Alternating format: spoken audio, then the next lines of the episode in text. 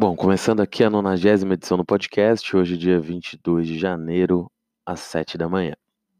Bom, uh, como sempre, só relembrando que além do podcast tem também o blog, o www.thegameneverstops.com.br, o Twitter com o mesmo nome, The Game Never Stops, o Instagram com um S a menos o nome, né, o The Game Never Stop, sem um S no final, e o e-mail para contato é o contato arroba thegameneverstops.com.br, além do apoia-se, o apoia-se barra The Game Never Stops, para ajudar com uh, o, o futuro aqui do, do podcast, né, para continuação através de doações aí. Bom, hoje começando, uh, acho que começar aqui pela Petrobras. É... Ontem à noite saiu a notícia que a Petrobras, na verdade não a Petrobras, né, mas o BNDES está começando ali o roadshow da sua, já protocolou na verdade, né, a sua oferta de ações, a qual vai vender 10% das ações da Petrobras que possui, mais ou menos. Isso hoje em valores de mercado da coisa de 23 bilhões, mais ou menos, ou seja, uma oferta muito grande. Os efeitos dessa oferta são bastante complexos, porque primeiro acabam demonstrando ali que a Petrobras uh, vai ter uma menor influência estatal, claro.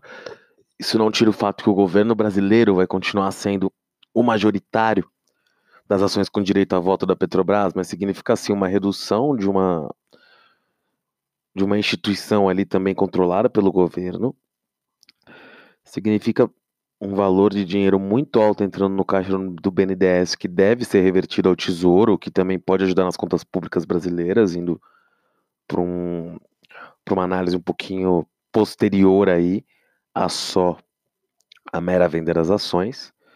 Isso também deve permitir a entrada de novos, até pelo tamanho da oferta, de novos investidores estratégicos no capital da Petrobras. É um pouco complicado saber como essa oferta vai sair, né? Porque as ações da Petrobras hoje já se valorizaram bastante desde o piso que chegaram alguns meses atrás mas a empresa ainda está num ciclo de desinvestimentos bastante complexo, ainda está com a venda das suas refinarias para sair, venda a participação na Braskem. Essa semana mesmo saiu a venda, a potencial venda.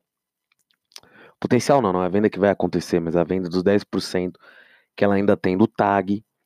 É, que, digamos, ali a Petrobras pretende vender proporcionalmente por um valor maior do que vendeu os 90%, ou seja, esses 10% devem valer mais proporcionalmente do que os 90% já foram vendidos. Então, se você considerar ali que está vendendo um nono né, do que foi vendido outra vez, a Petrobras deveria receber algo como 3,5 bi, mas a Petrobras acredita que, pelo fato de agora desses 10% poderem significar ter um controle total do TAG, provavelmente, principalmente os atuais acionistas, a ENG em especial, vão ofertar um valor superior a 3,5 bi. Então também seria uma forma da Petrobras reforçar seu caixa, além dos investimentos no mercado de gás, que a Petrobras ainda vai vender outros oleodutos, inclusive o que inclusive participações no oleoduto que traz ali gasoduto no caso, né, que traz gás da Bolívia, venda na, nos, nos distribuidores regionais de energia elétrica, de energética não, perdão, de gás natural, participações em termoelétricas que a Petrobras também, também produz, uh, também possui, na verdade, né? Então a Petrobras ainda tem um, um extenso cronograma de desinvestimentos que podem sim ajudar as ações, mas eu diria que o que acontece com esses desinvestimentos é que a Petrobras fica cada vez mais focada na exploração de petróleo. O que tem um lado bom e um lado ruim, né? O lado uh, ruim é que a empresa tem menor diversificação, ou seja, se acontecer algum problema no mercado de petróleo, por alguma razão os preços caem mais, a matriz energética mundial fica mais verde, do que, que é uma coisa que na verdade já se aventa há muito tempo, mas não acontece de forma tão efetiva. Mas vamos supor que são feitas políticas ali mais firmes para diminuição de fato do consumo do petróleo ainda maiores do que já tem hoje, e o preço do petróleo despenca, a Petrobras teria menos alternativas para conseguir recompor suas receitas com outras atividades do que possui hoje. De qualquer forma, é... é interessante aí verificar que o mercado de petróleo nesse ano tem chances de um aumento do, dos seus preços. E só voltando, tá? O outro lado da equação que eu estava dizendo é a Petrobras diminui ali sua, sua chance de diversificação, mas também fica uma empresa mais previsível, o que também pode ser positivo, ou seja, ela vai ter mais receitas recorrentes com petróleo, que é uma atividade, uh, não que seja mais previsível, mas fica mais fácil entender que as variações do preço do petróleo também são muito grandes, mas podem ser muito grandes potencialmente, porque é uma commodity, né? Mas, de forma geral, fica mais fácil ele fazer um tipo de previsão de fluxo de caixa a longo prazo da Petrobras, ao ela ter apenas uma atividade ao invés de várias. Olhando o mercado de petróleo, que eu já comentei bastante aqui nos primeiros podcasts do ano, a gente tem agora um problema na Líbia, que acaba com a, com a guerra, basicamente uma guerra civil ali, em que o Haftar, que é um dos lados ali, da, um dos comandantes dos exércitos em guerra na Líbia, com apoio dos russos, dos Emirados Árabes Unidos e do Egito, conseguiu suspender ali as exportações de petróleo da Líbia que eram basicamente controladas pelos opositores ao Haftar, que é o outro exército que é apoiado pela União Europeia e pela Turquia, que inclusive está mandando tropas para a Líbia. Então isso tende ali a atrapalhar as exportações de petróleo da Líbia. Lembrando que do lado da Líbia está a Argélia, que também já passou por problemas há pouco tempo, então caso esse confronto de fato ganhe escala ainda maior, também poderia, claro, essa é uma potencialidade, tá? Mas poderia levar a a distúrbios também na Argélia. E lembrando, claro, do confronto ali, que não chegou a ser um confronto, mas as tensões entre Estados Unidos e Irã, e que acabam refletindo no território iran iraquiano. Então a gente também tem um risco aí do Iraque também sofrer. Podem ter ataques de terroristas a diversos uh, infraestruturas essenciais para a exploração de petróleo em todo o Oriente Médio. Como já comentei aqui, no atual momento, com as atuais leis, a importância do Oriente Médio no mercado de petróleo, óbvio que ainda é gigantesca, qualquer, qualquer problema lá mais sério, o preço do petróleo vai disparar sim, sem sombra de dúvida. No entanto, o aumento da produção norte-americana, principalmente de shale gas, diminuiu um pouco essa importância do que já foi no passado, o que não quer dizer que ainda não seja uma importância gigantesca e qualquer variação naquele, naquela parte do mundo faz sim o preço do petróleo subir, Acho que as tensões curas ainda não acabaram, mesmo internas, depois da derrubada do avião. Então, a gente pode estar a poucos acontecimentos aí de uma subida no mercado de petróleo, então vale ficar de olho. Nesse sentido, claro, a Petrobras aproveitaria, na Bolsa Brasileira também tem a PetroRio, você uh, tem a própria aqui, a PetroRio, na verdade, numa máxima do último ano. A Domo, que é, aí já é uma empresa muito mais arriscada, então nem nem vale a pena entrar em detalhes aqui, mas você tem a Enalta, por mais que esteja mais no mercado de gás, também tem ali suas participações de petróleo. Então, vale a pena ficar de olho nos reflexos nesse mercado. Hoje, o valor também traz uma matéria bem interessante, falando sobre o mercado de carne bovina, falando que as exportações para a China, no, agora no começo do ano, na verdade, se tornaram ruins para os, para os produtores brasileiros, principalmente para os médios e pequenos, que não é o caso das empresas listadas em bolsa, mas claro que elas também são afetadas, porque o governo chinês, ao ver os preços insustentáveis que a carne atingiu no país, diminuiu os financiamentos dos distribuidores de carne para importação. Ou seja, os produtores brasileiros estão embarcando essas carnes aqui no Brasil, e quando elas estão chegando lá na China, está tendo uma renegociação de último momento, que acaba tirando ali um pouco dos valores, e na prática, a margem de exportar para a China, que chegou a bater 20%, agora está em 9,8%, e isso acaba sendo quase negativo para o produtor brasileiro. Por outro lado, o nível de produção também no Brasil está tão alto que você só consegue escoar isso mandando para a China.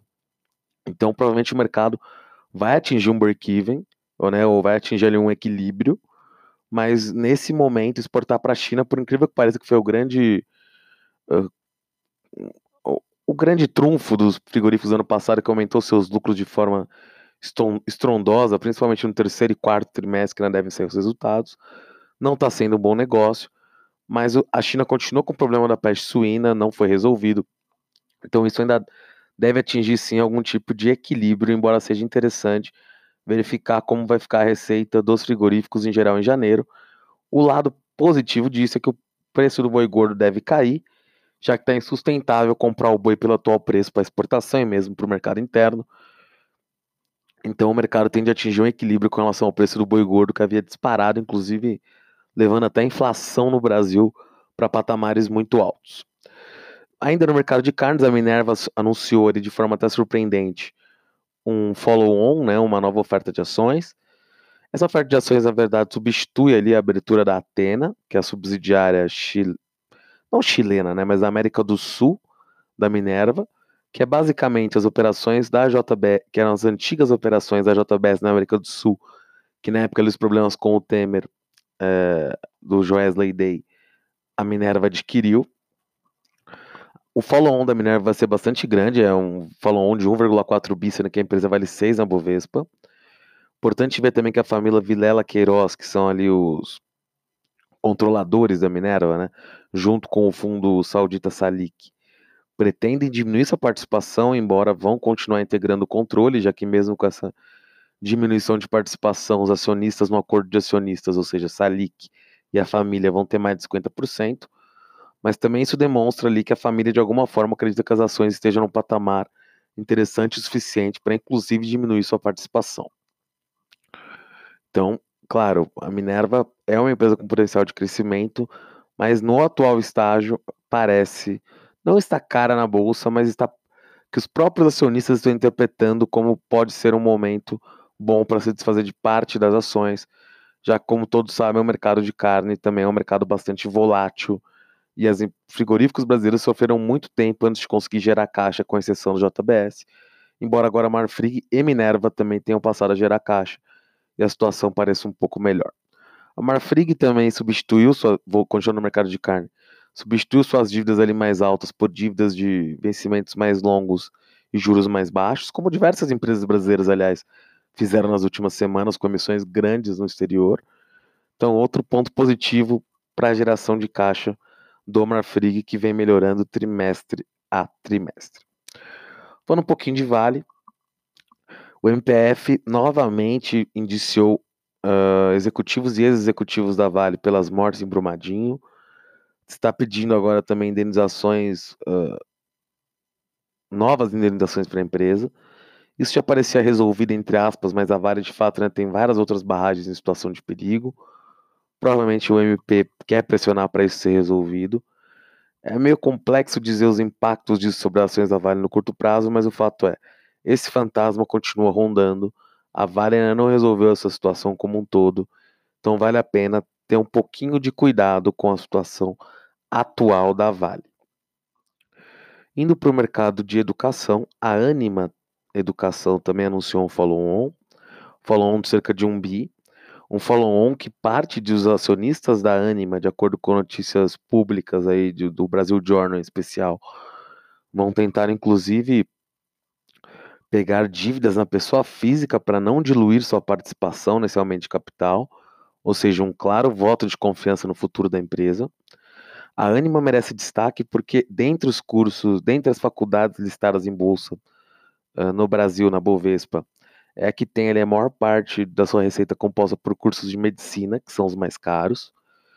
Inclusive as empresas que nos Estados Unidos, né, chegam a, não sei se agora, eu salvo engano foi a Arcos Educação, tá? agora estou começando a fazer confusão porque duas empresas brasileiras fizeram abertura na Nasdaq ano passado de educação. Mas a delas que era ligada a mais cursos de medicina teve uma valorização muito alta, porque a rentabilidade do curso, dos cursos de medicina é muito alta. E a Anima vinha ali numa num ciclo de aquisições interessante, vem fazer esse follow-on, inclusive, para poder pagar as aquisições já feitas e poder fazer novas aquisições. E esse foco nos cursos de medicina dá a ela uma rentabilidade que pode ser um prêmio na Bovespa. Inclusive a Unigran Rio, que já esteve à venda no passado, chegou a, a firmar ali um acordo para ser vendida para ser educacional, também listado em bolsa, que depois foi cancelado está novamente à venda. E, e, a Anima parece o candidato, pelo menos saiu no jornal ontem também, que também teria outro grupo, SEB, mas eu acho que a Anima é o candidato mais claro, justamente pelo interesse nos cursos de educação. A Unigran Rio já tinha um curso grande de educação, acabou de ampliar ali seu número de vagas. A Estácio provavelmente teria muita dificuldade por questões concorrenciais. Então acaba caindo no colo da Anima essa potencial aquisição que seria cara, mas acho que poderia ser um movimento transformacional para a Anima entrar no mercado do Rio, numa faculdade tradicional, com muitos alunos e com um curso forte de medicina. O único ponto é que a família da Unigran Rio já criou dificuldades no momento da venda para ser, não é uma família simples de se negociar. Então seria um negócio muito longe de estar fechado, mas vale a pena ficar de olho. Relembrando mais uma vez que a Anima é, é uma.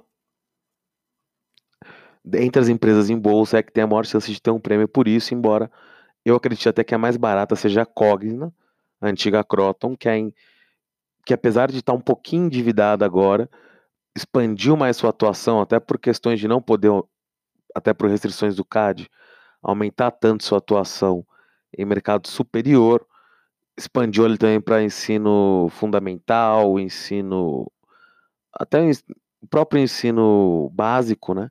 Então, talvez seja a empresa mais bem colocada para longo prazo no mercado brasileiro de educação. É, outra empresa também aí que ficou no, nos holofotes, mesmo que indiretamente nas na última semana, que eu acabei não conseguindo comentar aqui, na verdade nas últimas semanas, né, foi a Embraer. O acordo com a Boeing não foi fechado e a sangria desatada na Boeing por causa dos problemas com o seu avião refletiram nas ações da Embraer também. Uh, a Embraer até anunciou que estaria dando folga para os seus parte dos seus funcionários para já adaptar parte de suas instalações caso a fusão seja aprovada. Uma medida até um pouco controversa, se já poderia estar sendo feita, mas a empresa defende ali que não, não teria grande problema fazer isso, que ainda não é uma integração efetiva, enfim, uma coisa que ficou um pouco no limbo. Mas o fato é, a Embraer, como eu já comentei aqui algumas semanas, ganhou lá a licitação junto com o consórcio Águias Azuis com a ThyssenKrupp para fornecer pro, uns submarinos para a Marinha Brasileira. Uh, agora tem um plano de fazer um turbohélice junto com a Boeing para entrar no mercado, um mercado que não atuava antes. A empresa parece estar se especializando mais na área de defesa, que não entrou na negociação com a Boeing. Os jatos executivos da Embraer sempre foram muito competitivos e não tem nada que nos leve a acreditar que essa competitividade vai diminuir, o que também não entrou no acordo com a Boeing.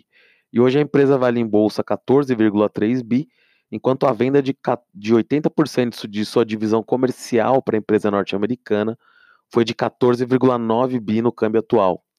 Então, no câmbio da época, aliás, acho que o câmbio atual está até um pouco mais alto. Então, dá para assumir ali que a Embraer está negociando a múltiplos abaixo do que a parte de sua área de divisão comercial que vendeu para a Boeing, o que parece barato, então vale a pena ficar de olho na Embraer. Outra coisa que também que saiu no, outra coisa não, mas o principal notícia de ontem, anteontem, é o vírus que chegou agora nos Estados Unidos, originário da China. Uh, um vírus que, na verdade, Ainda não se tem informações tão detalhadas, mas parece ter até uma taxa de mortalidade relativamente baixa, embora o risco é que é um, parece ser um vírus que passa de humano para humano, que poderia rapidamente espalhar para o mundo todo, já que surgiu na China. Ninguém sabe tão bem as propriedades disso ainda. O problema disso, além de tudo que fez as bolsas caírem, além do próprio risco sistêmico de um vírus desse nível, é que isso aconteceu logo antes do Ano Novo Chinês quando você tinha ali 3 bilhões de passar, não de passagens, mas de pacotes aéreos vendidos de alguma forma, ou pacotes turísticos, quer dizer, uma pessoa é obrigada a ir para um ponto para depois viajar para outro. Então, não é que 3 bilhões de pessoas estão viajando, que nem tem isso na China. É, vai ter um terço disso, né? Mas você teria ali o número de locomoções equivalente a 3 bilhões de bilhetes. Então, isso acabou derrubando companhias aéreas podem ter problema para levar essas pessoas, caso o governo chinês ou o governo de outros países coloquem restrições, empresas de moda que esperavam esses clientes chineses até em outros países, como a Dior, para vender itens agora durante a folga dos chineses. Então, e diria também que muita gente aproveitou para fazer uma realização nas bolsas, já que as bolsas estão altas no mundo inteiro já há bastante tempo. Mas não parece, nesse primeiro momento, com as informações que temos até agora, que não são muitas, que vai ser algo tão definitivo e tão complicado assim esse vírus, embora possa sim fazer a bolsa continuar caindo nos próximos dias. Uma empresa que eu também comentei aqui já algumas vezes é a Kepler Weber. Tarpon aumentou ainda mais sua participação na empresa, agora com 25%. O BB, o fundo do Banco do Banco de Investimentos do Banco do Brasil, também deixou de participar de uma assembleia de credores da empresa, dando a entender que vai vender seus 17%. Caso a Tarbon surgisse como uma potencial compradora, ela poderia bater quase 50% das ações da Kepler Weber. Veja a Kepler Weber como ainda apesar da valorização no último ano, não é mais uma empresa necessariamente barata, mas também não me parece uma empresa particularmente, particularmente cara. Acho que ainda tem muita coisa a ser ajustada. Acho que é um mercado que a empresa pode ter maior competitividade de silos, então, para grãos, e acho que isso só tende a continuar aumentando no Brasil nos próximos anos. Então, acho que é sim uma empresa que pode surfar essa onda agora no Brasil de crescimento e que deve ser analisada com bastante carinho, até por essa mudança de gestão associada à vinda do Tarpon. É, uma outra notícia também que saiu ontem no jornal interessante é que a Fertilizantes Heringer, né, que teve problemas ali para vender sua participação, uma participação majoritária de seu capital para os russos, uma operação que parecia fechada, mas depois foi cancelada. Surgiram as especulações do que poderia acontecer. Eu próprio acreditava que a OCP, uma dos seus acionistas, que foi a contrária ao plano de recuperação judicial que embutia a venda, poderia fazer uma oferta pelo controle da empresa. Isso ainda não aconteceu, mas por outro lado, a outra acionista da empresa, a Nutrien, deu ontem uma notícia, deu ontem uma entrevista, né, o presidente da no Brasil, bastante longa ao valor econômico, no qual ele reforça o objetivo de crescer em distribuição de fertilizantes, mas não na produção no Brasil. Ou seja, que nesse momento não tem nenhum interesse em adquirir fertilizante Seringer. É, claro, isso sempre pode ser uma tentativa dele de não assumir o interesse até para não inflar o preço das ações, mas é uma notícia preocupante para a empresa, continua em RJ, que, que a Nutrem poderia sim ser um comprador natural até por já ser acionista. Então a Heringer agora tem que pesar suas opções e a vida fica um pouco mais difícil para a empresa. Bom, por hoje essa edição vai ficando mais ou menos por aqui, uma edição um pouquinho mais curtinha, mas como eu já havia prometido, até o final desse final de semana, ou no comecinho da próxima semana, mas a ideia é que saia até domingo, apesar de já estamos aí em 22 de janeiro, ainda assim vou fazer um apanhado das perspectivas para até o final do ano aí, para 2020. Por hoje é só, valeu!